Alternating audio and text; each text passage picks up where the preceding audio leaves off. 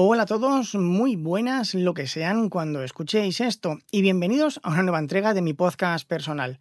Yo soy Daniel Sanz y vuelvo a traer otra entrevista a otro señor podcaster.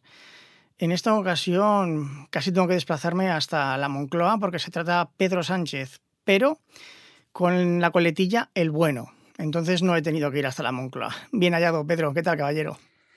Eh, bien hallado. Eh, dices lo del bueno porque no me conoces tanto como al otro. Solo por eso. bueno, yo creo que para que le dé el apodo de bueno al otro, mucho tendría que cambiar la cosa, ¿eh? Vale, vale, vale. Yo, yo, yo, te lo acepto, ¿eh? O sea, una vez me dijo un médico, acepta la comida que te da tu madre en el tupper, que eso es una cosa que ella hace y tal. y entonces hay que aceptar, hay que aceptar. Me has recordado cuando has dicho lo de yo soy Daniel Sanz, a Emilio Aragón. ¿Te acuerdas cuando decía yo soy Emilio Aragón y usted no lo es?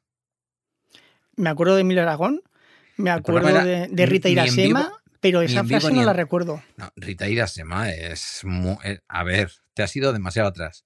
El programa era ni en vivo ni en directo. ¿Sabes que seguía la raya? No, pues no lo vi. Yo me acuerdo del juego de la OCA, que me parecía buenísimo el juego de la OCA. Eso vino después, eso ya es cuando triunfó en la televisión y luego ya fue jefe de Globo Media y esas cosas. Bueno, así más una tontería mía, no me dejes hablar, venga. No, yo, yo le dejo hablar, de eso se trata. Y además, me parece perfecto todo este desvarío que hemos hecho, porque si quería entrevistarte y quería hablar contigo, es porque en esta nueva, eh, no sé cómo llamarlo, en esta nueva aventura podcasteril, que escucho muchísimos menos podcasts que cuando empecé hace 15, 16 años, ya no me acuerdo cuando empecé a escuchar podcast, es, lo que tiene la, edad. Eh, los podcasts que antes escuchaba ya no me gustan y lo que me gustan son los podcasts personales. Y yo creo que si hay un referente para mí en lo que es un podcast personal, es el tuyo. Y además me encanta el título también, eh, Bala Extra, porque nos hablas un día de la electricidad, eh, otro día de los problemas que tuvo tu hijo como entrenador, otro día llamas por teléfono a, tu exmujer. Digo, o sea, es que la definición de diario personal tendría que aparecer al lado bala extra y tu foto. Es que más personal imposible. Sí, sí, es verdad. Eh, mira, igual otro tipo de. Igual otro tipo de. Eh, ¿Cómo decirlo? De piropo. A lo mejor me daría pudor. Pero sí que creo que es cierto que es muy, muy, muy diario personal, muy bitácora. Cuando vas a las categorías de, de mm, Apple, que ya no sé si está la de bitácora personal así tan clara, creo que sí. diarios personales, eh, se llama diarios personales, sí. Sí, o algo así, efectivamente. Eh, ves muchas cosas porque, bueno, la gente ya sabes, le pega todo y entonces, pues yo qué sé, si hay que decir que el podcast es de religión para salir destacado en una parte de, de Apple Podcast, todavía hay gente que busca eso como si fuera importante Em, pues la gente lo pone, ¿no? Y te encuentras cosas muy extrañas. Pero es verdad que Bala Extra, si es algo, es un diario muy, muy, muy, muy personal. Eh, bueno, en fin, eh, es, es, lo que me gusta hacer, ¿eh? Quiero decir que también es verdad que a lo largo del tiempo he ido variando. Empecé con un podcasting personal, pero en el que implicaba a mi familia, entrevistaba a Guillermo, eran charlas con Guillermo. Mm, luego, pues también tuve una recuperando mi propia historia de mi familia, en la que entrevistaba a toda mi familia, literalmente, excepto a mi hermana. Eh, entrevisté a mi padre, a mi madre, a mi tía, la monja, o sea, quiero decir. Em, entonces, en ese sentido es un poco el podcasting que me gusta. Incluso cuando hago cosas nuevas, que voy a hacer cositas nuevas, no sé cuándo vas a publicar esto, pero el jueves hay muchas novedades. El martes de la semana siguiente, así que ya estarán publicadas. Vale, pues ya estará entonces publicado eh, el teaser de la tramoya del príncipe, que es una cosita que vamos a hacer con el diario.es en Euskadi y en Navarra, un programa de entrevistas a personajes de actualidad que, bueno, o no de tan actualidad, personajes conocidos, vamos a decir. Sí, porque me eh, mencionaste un par y, sí, son conocidos, pero actualidad, actualidad. Pero es que lo que, quiero es lo que quiero es oír un poco de lo que la prensa de ahora hace, ¿sabes? Que es el titular, titular, titular, titular. Bien, detrás de ese titular hay historias que seguramente se parecen relativamente poco a los titulares a veces. Y de, la misma manera que cuando hacía GoTalks eh, intentaba al podcaster conocido sacarle por detrás cuál era su vida, cuáles eran sus aficiones, cuáles eran sus historias, pues eso lo quiero llevar un poco al mundo de la actualidad. Y eso se llama la tramoya del príncipe por el asunto tramoya, ¿no? Por, lo que está detrás de la, de, la, obra de teatro y por qué, mm, por azares de la vida, el Teatro Príncipe de Vitoria es un edificio que ahora se dedica a oficinas y ahí está la sede del diario.es en Euskadi. Hmm. Y luego una maravilla que era una evolución lógica, después de haber estado dos años y casi medio haciendo cuarentena con, con Carmela García. Sí. Eh, bueno, pues hemos decidido hacer un podcast juntos que es La Taberna del Beagle. O sea, la tramoya del príncipe, La Taberna del Beagle. los títulos. Sí, bueno, pues. Me encanta esa raza de perros. Sabemos que nos lo van a decir mucho, pero es el barco de, como tú bien sabes, además, porque me sé, que me lo acabas de decir para trolearme, es el, es el barco de Darwin en el que formuló la teoría de la, de la evolución humana, bueno, eh, en el que viajó para poder formular toda esa teoría. ¿no? pero habrá que yo creo que es un, me encanta el, nombre, pero creo que habrá que explicarlo, ¿eh? como acabas de hacer ahora, porque si no el, troleo va a ser fino. Bueno, pues sí, habrá que explicarlo. Tiene un copy que no lo tengo a la vista ahora, pero que viene a decir que son las cosas de Carmela y mías, que hemos empastado muy bien haciendo cuarentena, pero que en lugar de hablar de la pandemia, que yo creo que además, fíjate, tengo la sensación estos días de que ya la estamos dejando definitivamente atrás. ¿eh? No digo que no haya enfermos y tal, pero yo creo que sí, que es que ya es una cosa que... La gente se ha cansado, ya le da igual. Dice, mira, si lo tengo que pillar, lo pillo y, ya está. Y que las subvariantes ya son resfriados, ¿no? En la mayor parte de los casos. No digo que no muera gente, pero, pero como puede morir de una gripe, ¿no? En cierta manera. Es que es eso, es que al final... Si se me permite la licencia. Entonces, vamos a hablar de ciencias, pero de ciencias mezclando. Así como cuarentena era, pivotaba mucho sobre yo haciendo de cuñado y, presentando un poco el programa y Carmela haciendo la parte científica, esta vez el intento es que lo presentamos entre los dos y yo voy a, sacar también, ella va a sacar su ciencia natural, digamos, biológica, y yo voy a sacar la, ciencia social. De hecho, hemos empezado con un episodio, un primer episodio. Eh, por cierto, os mencionamos, que lo sepas, eh, porque hablamos de la obesidad infantil, ¿vale? A factor intrínseco mm. entiendo. Sí, sí, os mencionamos a ti y, a Revenga. Sí. Eh, evidentemente, podcasting de referencia ahora mismo en materia de alimentación y todo lo que, y todo lo que le rodea. Eh, no, no, nos hemos metido, yo no me he metido muy en profundidad en el asunto social de la, de la mm, obesidad infantil, que lo tiene, ¿vale? La relación un poco de la pobreza y de determinadas familias y tal. Sí. Pero bueno, sí, es un tema complicado. es, complicado, y, mm, pero bueno, para ser un primer episodio, pues ya le hemos pedido a la gente que ya le hemos pedido a la gente que nos dé dos o tres episodios de margen, que tampoco, ¿sabes? Que... Exactamente, hay que tener paciencia. Y has tocado otro tema que también me resulta muy interesante, porque también lo comentas en tu podcast personal, que es tu trabajo, que a mí me parece un trabajo francamente duro, que es el de trabajador social. Y tienes ganas de comentarlo y tienes ganas de hacer un episodio, un, podcast diario que muchas veces tendrás un cuerpo que dirás, es que no tengo ganas de nada, por desgracia. Eh, a mí me gusta mucho mi trabajo. Yo he pedido un par de veces. Eh, Permíteme decir que ese, ese trabajo tiene que ser por vocación. O sea, yo creo que es de los pocos, pocos que tiene que ser por vocación. Pues mira, mi vocación era la comunicación, esa es la verdad.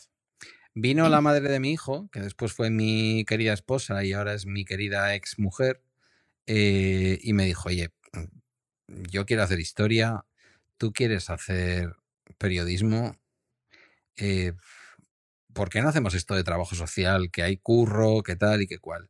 Y la verdad es que fue una cosa casi... Mm, me imagino que como cuando a Alfredo Landa le, pedían que hiciera españoladas y luego todos descubrimos que era un pedazo de actor, ¿no? Y hizo mucho cine de, consumo. Entonces, fue un poco casi apuntarse a la carrera mm, un poco así, en plan alimenticio. Es decir, mira, es una carrera de tres años, hay curro, eh, teníamos muy clara nuestra relación y que queríamos tirar para adelante. Y es verdad que luego nos permitió inmediatamente, a mí literalmente 10 días después de acabar la carrera, empezar a trabajar y no he dejado. Quiero decir que, salvo alguna pequeña experiencia en la política de tres años y pico, y el año pasado que me fui a otro ayuntamiento a hacer de jefe de cosas. El resto del tiempo yo he estado trabajando como trabajador social y bueno, a mí me gusta. A veces cansa, sí, emocionalmente puede llegar a cansar, ¿no? Pues hoy, por ejemplo, venía y me he encontrado con un chaval veintitantos años después, que la última vez que le vi tenía 16 años, y hoy me lo he encontrado como padre de dos criaturas, eh, ha pasado por un montón de adicciones, ha pasado por un montón de cosas muy extrañas. Mm, el trullo, y dices, mm, qué guapo y qué majo era aquel crío. Y, hoy, pues, eh, ha pasado por todo eso en la vida. Es difícil, ¿no? Porque te da una sensación. Yo venía hoy pensando cómo ha pasado el tiempo. Eh, él ni se acordaba de mí, se acordaba de la educadora que intervino, pero no se acordaba de mí. Yo me acordaba perfectamente de él. Cuando he visto el nombre me sonaba y cuando le he visto la cara, aunque no eh, se parece en nada a aquel niño mm, de 16 años, guapísimo, con unos ojos preciosos y tal.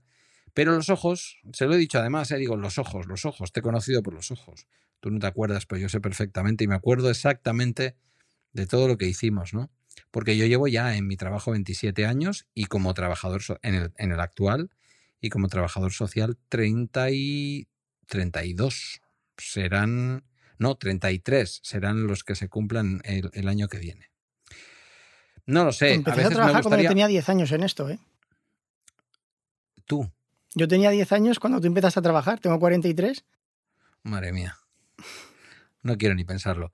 Eh, bueno, yo he tenido de compañera, de compañeras, porque han sido más de una, eh, criaturas con las que hemos intervenido que después han hecho trabajo social y que después, eh, bueno, pues ellas han formado parte de una plantilla que en su momento fue un servicio al que su familia recurrió por cuestiones diversas, ¿no? Eh, claro, tengo 54 años, llevo 32 en la profesión y yo ya en algunos casos llevo vistas varias generaciones, ¿eh? O sea, y a veces me gustaría hablar más, porque además es un tema que interesa y yo sé que despierta interés en la comunidad de Telegram, me lo dicen pero a veces también por prudencia, ten en cuenta que es una profesión en la que tenemos que es guardar que no puedes hablar, porque además es muy fácil ubicarte. Yo, claro, si yo no hubiera dicho trabajo en este pueblo, pues podría hablar quizás con más libertad. Pero yo no Trabajo en Madrid. Pues fíjate, vete y busca. Claro, pero en el momento en el que yo digo el municipio, que es un municipio de menos de 16.000 habitantes, eh, cualquier persona que me escuche desde ese municipio, mm, si me escucha en un momento dado afinar demasiado con algún dato, pues en un momento dado mm, se podría correr el riesgo de que alguien identificara a la persona y yo eso no lo puedo hacer. Primero porque me inhabilitarían y segundo porque no es como, como a mí me gusta. No, no procede. Hay que proteger la intimidad de las personas y sobre todo cuando están en situaciones tan vulnerables, ¿no? Hay que decir que Mancio Ortega tiene muchos millones, pues mira, que, que lo gestione pero contar que tal chaval tiene un problema, que ha venido, que le conocía de hace 14 años, yo, esto lo he contado porque nadie le va a ubicar, yo sé que nadie le va a ubicar, pero a veces en otro tipo de situaciones no puedes contar cosas con tanta...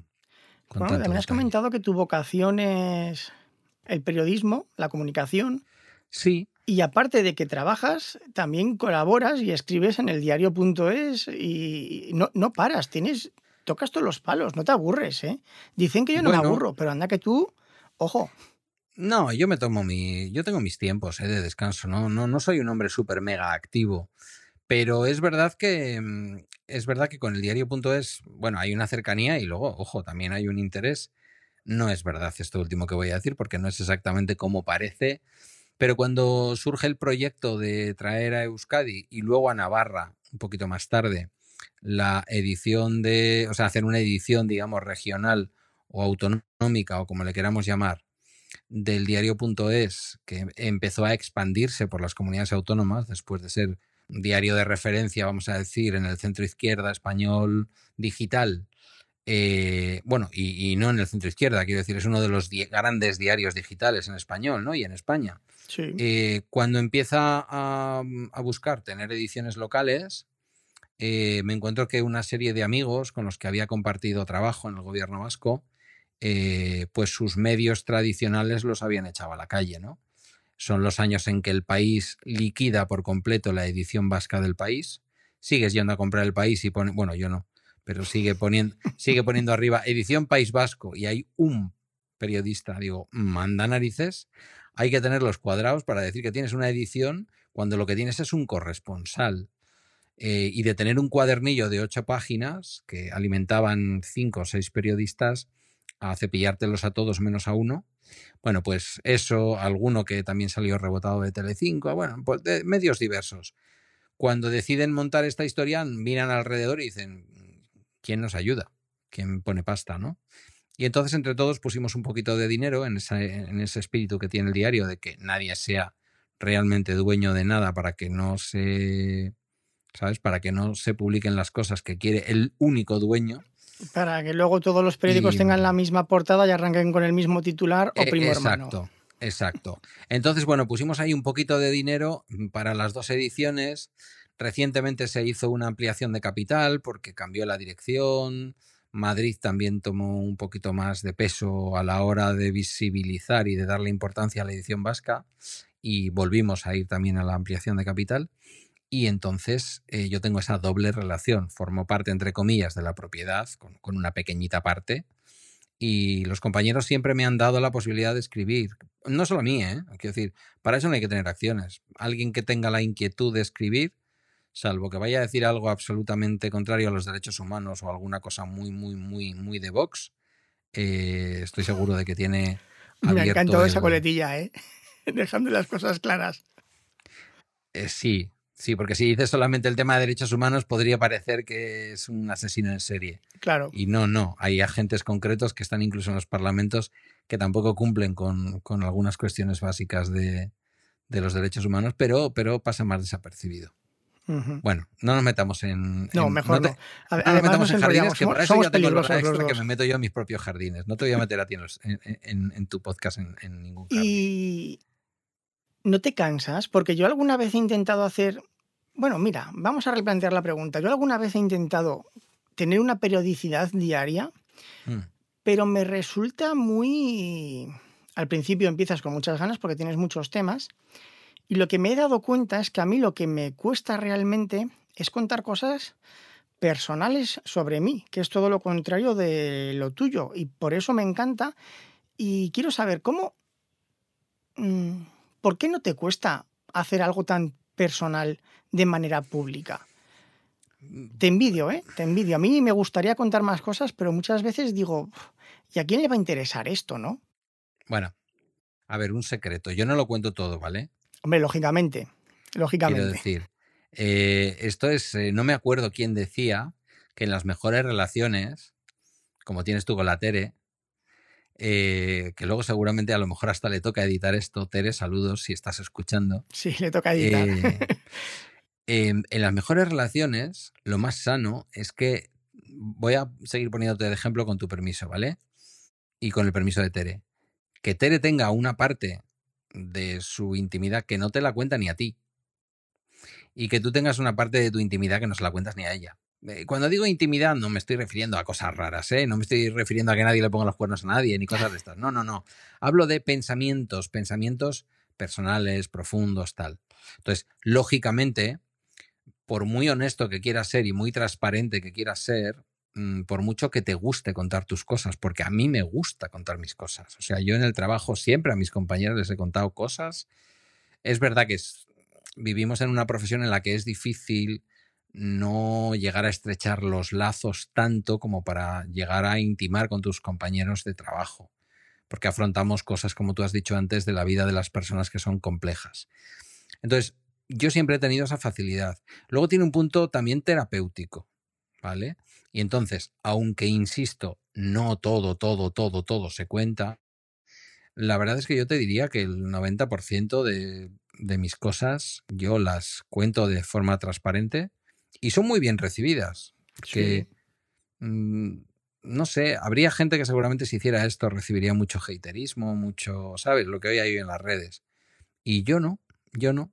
Cuando pedí feedback a, a final de la quinta temporada, en julio, yo pensaba que iba a ser un parón de por lo menos de 15 días o tres semanas y al final en una semana ya estaba haciendo otra vez bala extra ya la temporada sexta, eh, pedí feedback y hay una cosa que la contaba el otro día, además, también en, un podcast estupendo que me encanta, como es el, de los últimos de Filipinas.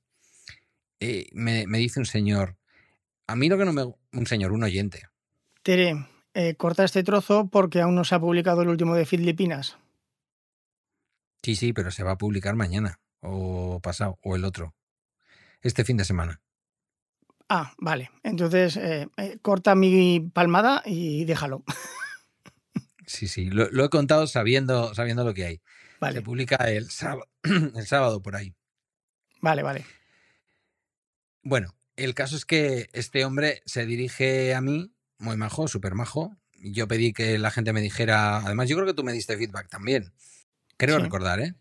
Sí. Em, eh, algo que te gusta y mantendrías, algo que te gustaría y ahora mismo no hay, y algo que hay y no te gusta nada. ¿No? Porque lo fácil es decir, "Ah, a mí me gusta, me encanta lo que haces. No, no, dime algo malo, que ese es el feedback que tiene precio, ese es el feedback que yo te podría pagar por él, porque ese es el que aporta mucho, ¿no?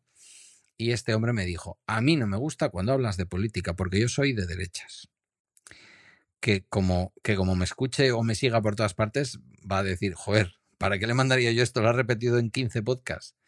Eh, es que me resultó muy curioso, muy interesante, ¿no? Evidentemente yo no voy a dejar de decir lo que pienso también en el ámbito político, pero me sirve para una reflexión y es que en un diario personal, honesto, en el que nadie te está diciendo lo que tienes que decir, a mí me gusta escuchar gente que piensa distinto que yo.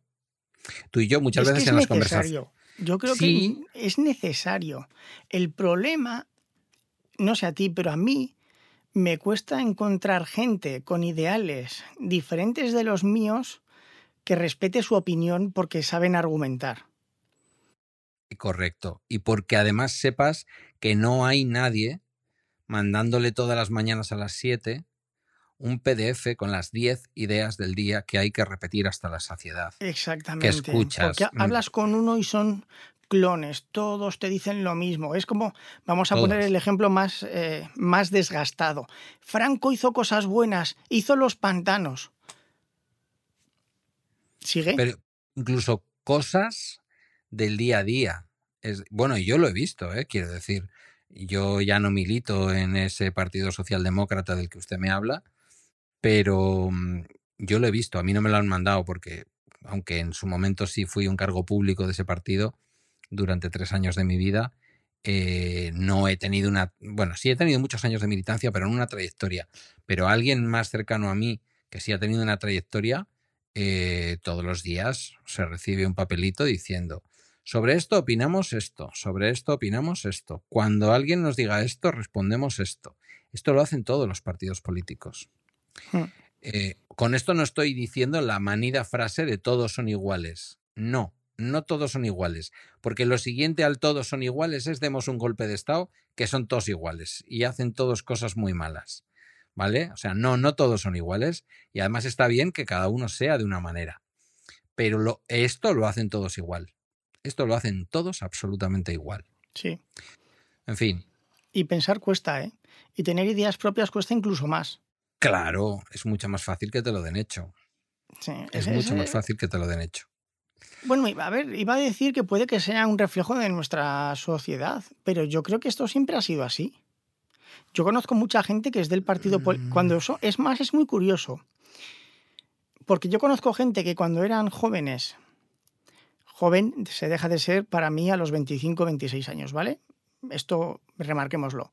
Son del partido contrario al de sus padres y cuando Mm. se acercan a la cuarentena son del mismo partido que eran sus padres. Me da igual PP, PSOE, bueno, no puede ser otros porque antes no había más. Bueno, Alian- Alianza Un- Unida, no me acuerdo ya de los nombres. Pero me ha pasado en muchas ocasiones eso, que de jóvenes, todo lo contrario de su padre y luego, padre-madre, y luego exactamente igual que sus padres. A mí alguien me dijo una vez que según me hiciera mayor me iría volviendo más conservador. Y yo según voy cumpliendo años, lo que me voy haciendo es cada vez más, y lo voy a decir en el sentido positivo, porque lo tiene, más radical eh, en mis ideas, ¿vale? Más radical quiero decir más yendo a la raíz, yendo a la esencia, que en el fondo y en mi manera de pensar, aunque siempre me considero un socialdemócrata, fundamentalmente es entender la vida en buena medida a través de las teorías marxistas. No estoy con esto diciendo que hay mucha gente que se equivoca, que de pronto yo defendiera mm, a la Unión Soviética o a no sé qué historia. ni mucho menos. Eh, a mí me dan igual las dictaduras si son de izquierdas que si son de derechas. Eh, a mí me da igual que una dictadura sea de izquierdas o de derechas, entonces sé perfectamente la cosa terrible que fue el régimen soviético. Pero luego no me van tampoco los discursos vacíos y los discursos sencillos, ¿no? Venezuela, Cuba y digo, y allá y en el resto de América Latina viven estupendamente bien. Hmm. Solo porque el régimen que los gobierna es una mm, eh, formalmente una democracia liberal. Ya, pues fíjate tú, ¿no? Eh, entonces, en fin, que a mí no me gusta caer en esas, eh, en esas historias, pero creo que cada vez me estoy volviendo más radical. Es curioso cómo la gente, tú dices radical y se estarán imaginándote con, con una bomber, con botas militares, reventando escaparates. Pasa como con la palabra mediocre. Tú dices, es que eh, somos mediocres. Eh, ¿Verdad? Mediocre lo serás tú. Pues si estamos en la media, somos mediocres, ¿no? hay palabras como mediocre o como radical. La gente se imagina lo que significa y se han olvidado del, Aquí en Euskadi, mm, la gente al ser vasco igual me imagina más con un, con un pañuelo palestino y quemando contenedores. Y con un cóctel molotov. Nunca he sido de eso y al contrario, en algunos momentos de mi vida incluso he llevado escolta para protegerme de todo eso. Eh, no, no, radical en el sentido de ir a la raíz de las cosas. Sí, sí, por eso, por eso, además lo, has explicado, pero no, hay palabras que se, que se pierden y tú las dices con todo el buen sentido y la gente te malinterpreta y dices, oye, yo soy responsable de lo que he dicho, no de lo que tú entiendas. Vamos a llevarnos bien. Pero fíjate, Daniel, no solamente en plan idealismo barato, ¿vale? Voy a ser muy de izquierdas. No, no, no, si no va de esto el asunto. Estamos viviendo ahora lo que estamos viendo mm, con el tema, por ejemplo, de la energía. Eh, en estos días pasados decía eh, Úrsula von der Leyen, una señora que no es para nada ni, remotamente socialdemócrata, es una señora muy liberal. Es verdad que en el sentido en el que se entienden los liberales en Europa, que no es exactamente el mismo que en España. Sí, una señora muy liberal. de América. Sí, pero mm, sí, bueno, pero también conservadora, ¿eh? tampoco nos vamos a engañar. Diciendo, como decía Bernanke en el 2008, tenemos que intervenir eh, estado de excepción para el sistema capitalista. Oiga, perdone, es usted el, jefe de la Reserva Federal de Estados Unidos. Es usted el responsable del Banco Central de los Estados Unidos. ¿De verdad me está diciendo que está pidiendo que se abra un periodo excepcional de control estatal del sistema capitalista? O sea, ¿qué está pidiendo? Eh, ¿qué, es, ¿Qué es lo que está diciendo? Lo que estaba diciendo es, se nos hunde el chiringuito. Como si hundió en España y hubo que rescatar a los bancos, que lo rescataron. Ya sé que esto es también una idea manida, pero es la verdad, la rescató el dinero público, lo rescatamos entre todos. Ahora nos está pasando con la energía. Eh, no voy a entrar en el debate este de si banco, o sea, si, si, si empresa pública de energía o no, tal. Yo lo tengo muy claro. A mí todos estos saltos de agua que son concesiones públicas a empresas privadas, los rescataría para que el propio Estado los eh, pudiera eh, explotar y vender esa energía al precio que corresponda, el que sea. Incluso, si es posible, crear una comercializadora. ¿Cómo lo hemos gestionado? Se ha creado, eh, que son cosas de las que hablo en el Bala Extra, se ha creado mm, una serie de empresas que el Estado obliga a las grandes comercializadoras como Iberdrola, como, como Naturgy, como Endesa, que creen empresas mm, de tarifa de último recurso para el gas o de precio regulado el PVPC para la electricidad, que tienen un CIF distinto de sus grandes eh, hermanas mayores, ¿no? Y que tienen otro nombre. Y luego, las generadoras siguen siendo un oligopolio de tres, como mucho cuatro, y el precio lo fijan entre ellas. Pero se supone que es un mercado regulado. No, no es un mercado regulado. Es un sitio en donde se juntan una serie de empresas privadas a fijar los precios. Y dice von der Leyen en estos días pasados, nos vamos a reunir urgentemente el día 9 de septiembre porque vamos a ver si intervenimos en el mercado de la energía. Porque nos estamos dando cuenta de que eh, Putin nos está chantajeando con la energía. Y entonces digo yo, mm, o realmente crean un organismo público europeo para fijación de precios de la energía, más allá de que las empresas pierdan o no pierdan, o de una vez por todas y sin que nos hagan como, han hecho con el tope del gas, que en el fondo lo estamos pagando todos, eh, mm, vamos a hacer una intervención en el mercado de la energía y si durante dos años o tres las empresas energéticas ya no pueden ganar 2.000 o 3.000 millones de euros al año, pues igual les toca a las empresas en este momento poner algo de su parte.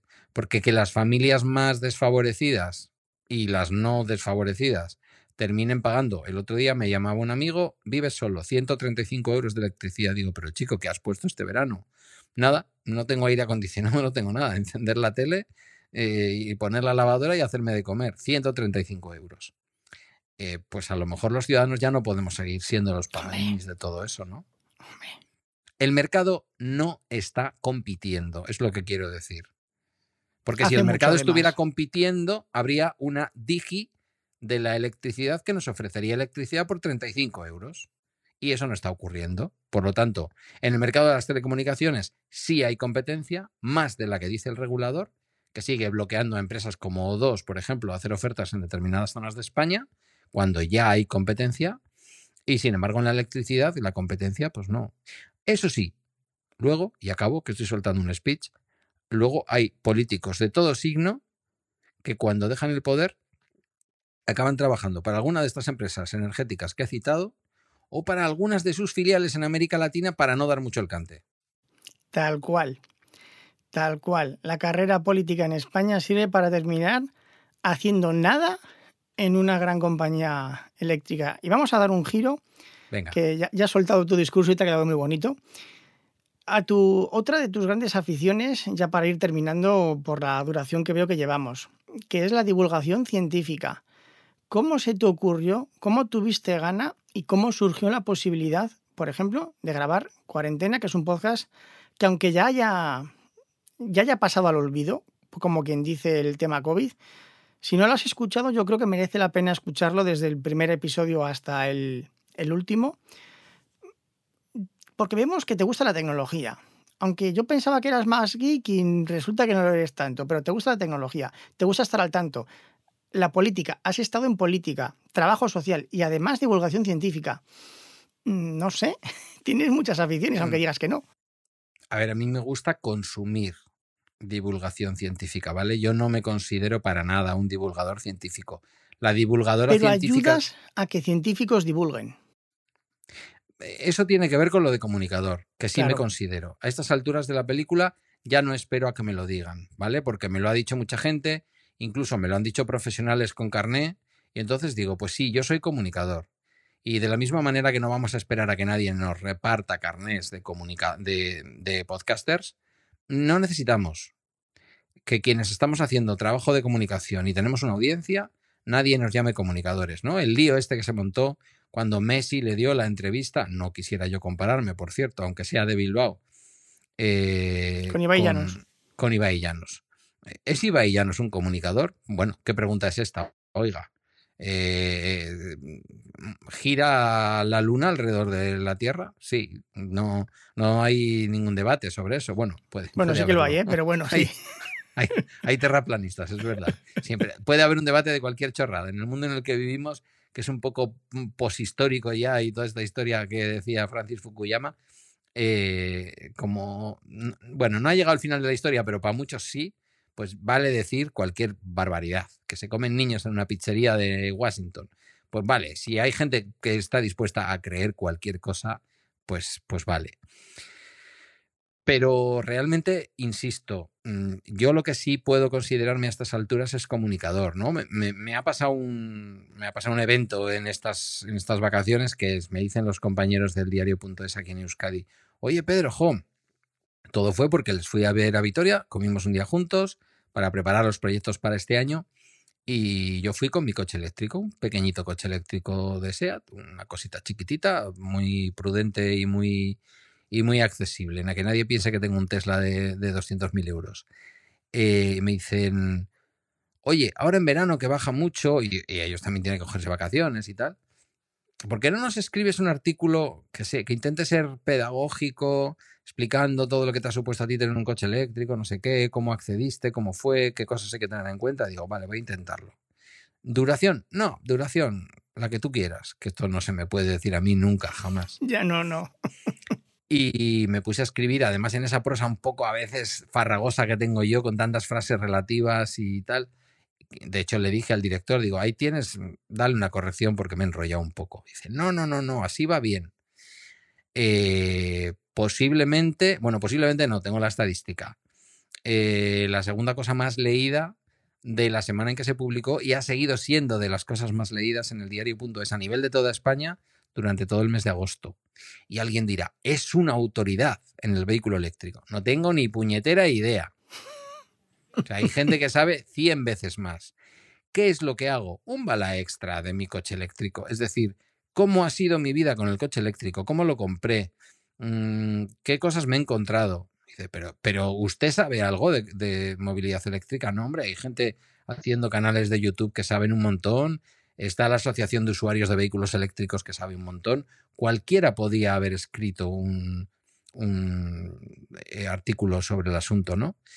Mira, funcionó, eh, tuvieron razón ellos y al final pues eh, ha tenido una audiencia descomunal, pero descomunal es que en una semana y poquitos lo leyeron 200.000 personas dedicando más de cuatro minutos de media Hoy en día que se lee en diagonal es un, es un hito. Sí, sí, me dijeron, no te quedes con el número de lectores.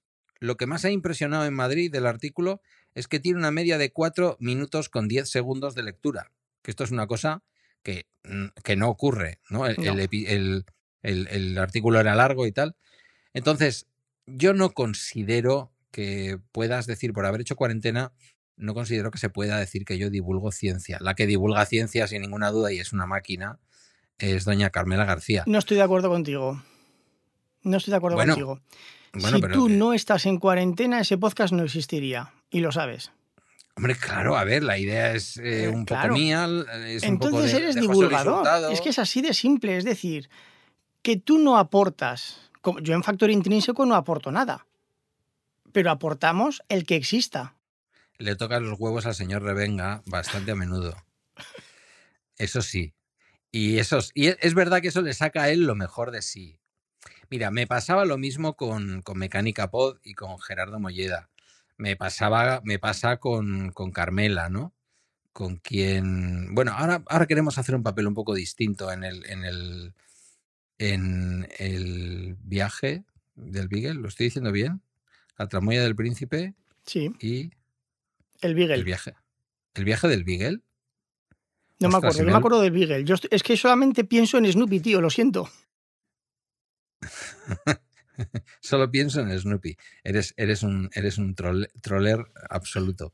Eh, sí, yo creo que es. Eh, no, la taberna del Beagle, Dios. Perdona, Carmela, perdona, ya me iré acostumbrando al nombre del. Cambiarle el nombre por Snoopy y ya está. no seas malo. La taberna del Beagle. Eh, Ahí queremos que sea un poco más parejo, ¿vale? Porque yo sí que quiero sacar ahí mi conocimiento social. Cuando tú hablas de obesidad infantil, puedes hablar de alimentación, puedes traer a un señor como Revenga a hablarte de, lo que es en sí comer y de cómo hay que comer. Puedes meterle la vertiente más biológica, tal, que, que esa se la mete Carmela. Y puedes hablar también de cómo influye que las familias más pobres eh, consumen. Esto un día, mira, me invitáis, que tengo yo ganas de conocer al Revenga, y hmm. hablamos de cómo la pobreza hace comer peor. Mira, es que además este ejemplo lo tuve yo con un amigo porque me dijo, es que eh, estoy alucinado, porque acabo de ver un mendigo que tiene un perro y que ha entrado a, me da igual, McDonald's, Burger King, X, no recuerdo la cadena y ha comprado una hamburguesa y unas patatas fritas y le ha dado de comer al perro las patatas fritas, con lo malo que tiene que ser eso para él. Digo, coño, es malo para el perro y para él. Pero por dos o tres euros han comido él y el perro. Y en eso no te paras a pensar. Claro. O te vas a un supermercado de que no vamos a dar marcas, ¿no? Pero te vas a un supermercado que puede haber un montón de ellos en el entorno de Berlín también. Y, y te encuentras un montón de comidas precocinadas que son hiper, hiper eh, elaboradas, procesadas, y de pronto dices, espera, perdona, me estoy comprando una ensalada de patata alemana, lo voy a decir, o me estoy comprando un tabulé oriental, un couscous de estos preparados al estilo marroquí, por decirlo de alguna forma, y me ha costado un euro 85. Sí. ¿Se puede hacer más barato? Mm, sí, se podía hacer más barato. ¿Se puede hacer más barato ahora con lo que cuesta la energía? Tengo mis dudas. Entonces, entre encender la cocina y gastarte un dineral y encima dedicarle tiempo y hacer no sé qué, ¿qué es más cómodo? Pasar por el Lidl, ya lo he dicho, vaya, se me ha escapado. Pasar por el Lidl y de pronto, eh, yo también lo hago de vez en cuando, ¿eh? Comprar la tortilla de patata hecha, que eso es veneno. Comprar la pizza, que tampoco está tan mala con respecto a cualquier otra pizza industrial que puedas comer. Eh, y, ya está. Entonces, mm, bueno, eh, Esa discusión la he tenido yo cientos de veces con Revenga y, tú y yo lo tenemos claro, los oyentes creo que nos comprenden perfectamente, pero él insiste, dice que comer sano es más barato. Y que no lleva tanto tiempo. Digo, vives en la parra, Juan. Vives en tu mundo. Yo creo que los dos tenéis razón. Y bueno, yo creo que, en fin, que todos tenemos razón en este debate. Claro, una cosa es que tú, desde pequeño, tu madre o tu padre o tu abuelo, tío o vecino te haya enseñado, mira, ven, vamos a comprar, compras esto. Correcto, es exacto lo que iba a decir. Necesitas instrucción. Claro. ¿Por qué, ¿Por qué nos cuesta a veces tanto cocinar? Pues porque a lo mejor un padre o una madre no te ha contado, mira, pones esto en remojo, tal cual. Y alguien dirá, hombre, eso todos los padres lo enseñan. No, no, todos los padres lo enseñan. Entonces, cuando tú sabes hacer de comer sano, eh, puedes hacer de comer sano más fácil y te lleva menos esfuerzo. Claro y si tú vas a las tiendas de tu pueblo, mm, a las fruterías, a las carnicerías, a las pescaderías, como hace mi madre y mi padre, están jubilados y tienen ese tiempo, eh, el producto y el género que vas a comprar puedes encontrarlo más económico. Incluso puedes ir a sitios en donde la fruta está un poquito más eh, madura, que tienes que ir a comprar a diario, y de pronto, como está más madura y no la van a poder mantener más tiempo en la tienda, está más barata. La ponen muy barata. Pero si yo me voy a Leroski, porque no, mm, tengo toda la tarde para ponerme a hacer compras después de estar toda la mañana trabajando, y ya no digamos las personas que trabajan todo el día en jornada partida. Que tenía que ser ilegal. Eh, debería ser ilegal, estoy de acuerdo contigo. Hay que ir a Leroski y tienes que hacer la compra entera.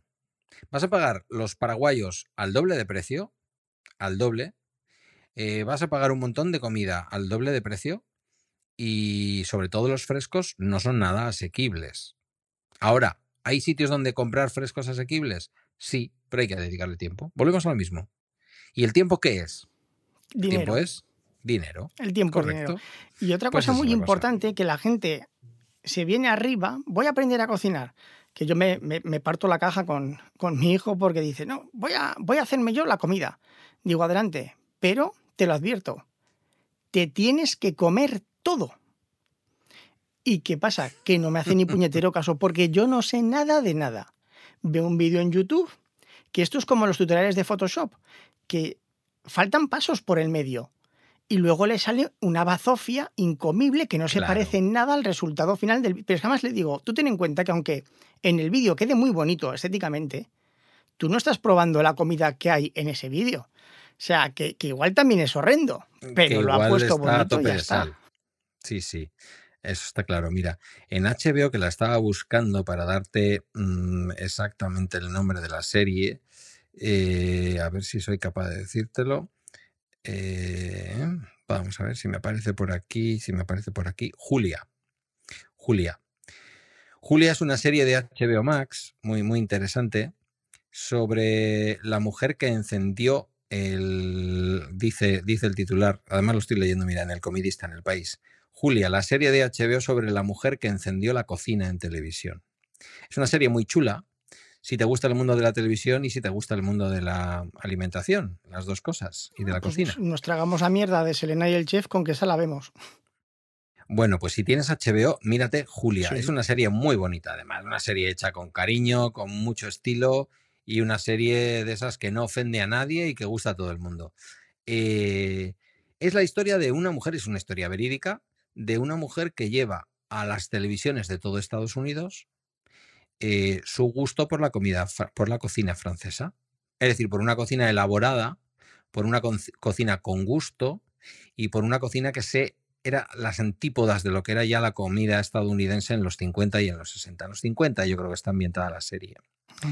Ahí se ve, ¿por qué te estoy contando todo este rollo? Porque ahí se ve cómo producen el primer programa y se dan cuenta que no tienen tiempo para hacer una receta entera. Claro. Claro. Y entonces, ¿qué es lo que hacen? Lo que hacen es darse cuenta y ahí se inventa esto que luego lo hemos visto, que le hemos visto al Guiñano, que le hemos visto a todo el mundo que ha hecho televisión haciendo de comer, excepto los realities de ahora, eh, que en buena medida mm, alargan su duración porque hay que ver cada paso de lo que van haciendo los famosos cuando cocinan. Pero cuando vemos un programa de cocina que tiene que durar 35 minutos, 30, 25, y hay que hacer todo el menú que puede hacer un amo o una ama de casa eh, para hacer de comer a la familia, lo fundamental es, y ahora metemos las patatas al horno. Y entonces ahora dejamos, mm, hacemos una pequeña pausa y ya las patatas estarán hechas. Exacto. O directamente, que es lo que inventaron estos americanos, esta Julia, que es directamente decir, bueno, y aquí tengo ya hecho, que esto también se ve en televisión, y aquí tengo ya hecho ese proceso y tengo ya otro plato. Y entonces descarto de momento el que iba a meter en el horno y digo, así quedarán cuando salgan del horno. Y entonces, una, un proceso de un, plato complejo, como puede ser la comida francesa, la, comida francesa de antiguamente, la, ¿sabes? Estos platos elaboradísimos. de dos horas se quedaba en un programa de media hora. Entonces, en YouTube lo mismo, ¿Cuántas horas meterá un youtuber para que le quede un vídeo de 20 minutos? Sea para hacer de comer o para enseñarnos un viaje. Pues como mínimo 5, 6, 7 horas tranquilamente. 5, 6, 7, 8 horas de grabación que luego hay que trabajar. En fin. Pues nos, nos estamos... Eh, sabía que iba a pasar, ¿eh? No me arrepiento. El problema, perdóname, Tere, cariño, quería que fuese una media horita, pero es imposible. Yo casco mucho, Pedro casca más. Esto es lo que hay. ¿Alguna frase, algún consejo que quieras dar a gente que quiera empezar en el podcasting o que diga, quiero empezar con un podcast personal, pero me pasa como a Dani que me da cosica? ¿Qué les dirías? Vamos a ver, ahora mismo hay una corriente y además eh, buenos amigos la están siguiendo de cogerse el iPhone y grabar directamente al iPhone. Y yo aquí tengo dudas, ¿vale? Tú eres más el friki del sonido perfecto yo aquí tengo dudas. Yo estoy escuchándole, por ejemplo, muy bien, por poner un ejemplo, a Yoyo Fernández, Sube para arriba, se llama su podcast. Es un hombre que vive en medio del campo y que a veces, por las mañanas, él tiene todos los medios que te puedas imaginar. Sí, sí, sí. Tiene una mesa Yamaha, tiene, tiene un montón de cosas. No se ha ido a lo convencional, a lo que recomienda todo el mundo en el mundo del podcasting. No, él ha trasteado un poco así a tu estilo, con un poco más de modestia, pero un poco a tu estilo, ¿vale? Eh, y, digo, modestia no por nada, sino porque ha probado igual menos cosas que tú. Pero que tiene una Focurrite, lo mismo que tiene una mesa Yamaha, lo mismo que tiene tal. Bueno. Sí, el cacharrero. yo, yo lo conozco, he grabado con él.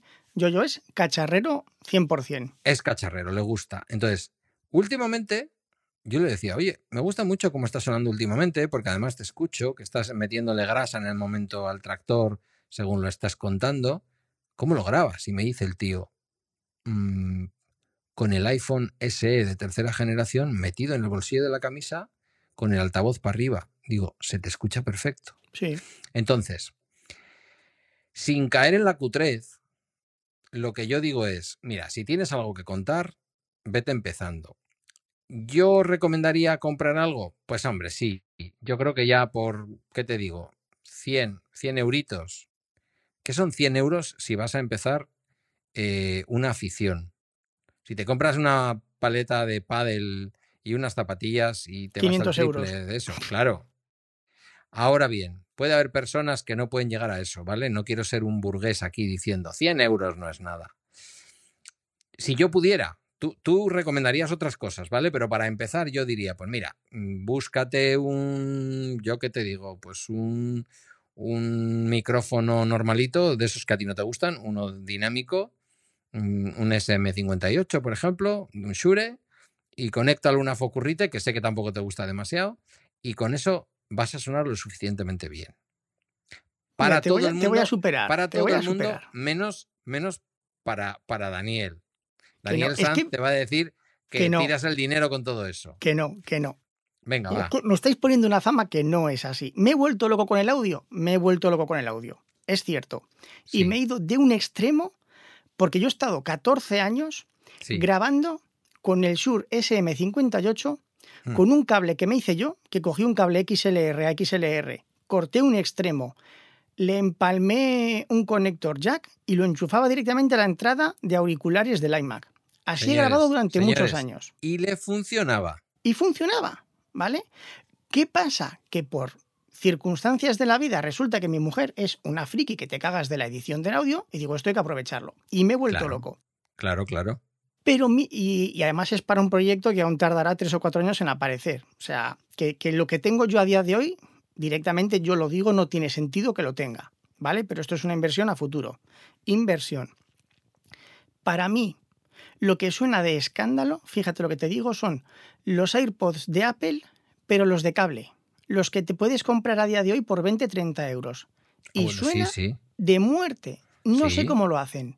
Mira, Joan Boluda ha estado. Joan Boluda ha estado años, años con un podcast de éxito como el suyo, diario también, eh, grabando con grabando de esa manera. Y Emilio le decía, chico, cómprate un micrófono. Y yo, ya, pero. Entonces, pasa una cosa que Emilio suele decir también mucho y que yo creo que igual en esto sí estás tú de acuerdo. Tu oyente se acostumbra también a tu sonido. Tal cual. Mm, pasa con la radio, ¿no? Eh, yo, yo lo digo también, ¿no? Para que cada uno se adapte a lo que pueda. ¿Que te puedes comprar un Shure con una Focurrite? Pues haz eso. ¿Que es mejor otra cosa que Dani te va a decir, haz esto? Pues hazlo, no pasa nada. Pero, pero graba, quiero decir, graba. Graba porque yo, como bien has dicho, soy muy aficionado a la tecnología, pero soy un garrulo, ¿vale? Y al final es más fácil de lo que parece. Hay libros explicándolo, hay un montón de tutoriales en YouTube explicando cómo conectar un micrófono a un ordenador, incluso por USB, ¿vale? No sería la mejor manera, pero podría ser la manera por la que mucha gente podría empezar. Ya Sí. le darás luego un poquito de ganancia y harás lo que quieras. Y después, pues tienes software libre o pseudo libre, porque ahora no es tan libre del todo, pero pseudo libre como es eh, Audacity, te lo bajas y luego ya verás tú dónde te van surgiendo las necesidades. No, yo prefiero, eh, yo prefiero grabar con el Hindenburg ya, pero bueno, el Hindenburg normal ya tiene un cuesta un dinerito, el Pro ya cuesta más dinerito, ya Logic Pro se va todavía más, más caro, el otro se va más caro, ya ahí el límite te lo pones tú, el infinito, ¿no? Pero si crees que tienes ganas de grabar, graba, graba. Y hoy, y esto sí que eh, creo que estarás de acuerdo conmigo, no será porque no te puedes ir, ¿qué digo yo? Mm, Anchor, por decir algo, Sí, que es el que utilizo yo ahora, sí. abrirte una cuenta. Eh, Mira, yo publico todo en WordPress, pero el proyecto con el diario.es va por Anchor. Claro. Es que es muy cómodo, Mm. es muy, muy cómodo. Ofrecen un, me parece que es un 128 estéreo, que bueno, pues es un audio justito, pero, pero bueno, podría ser.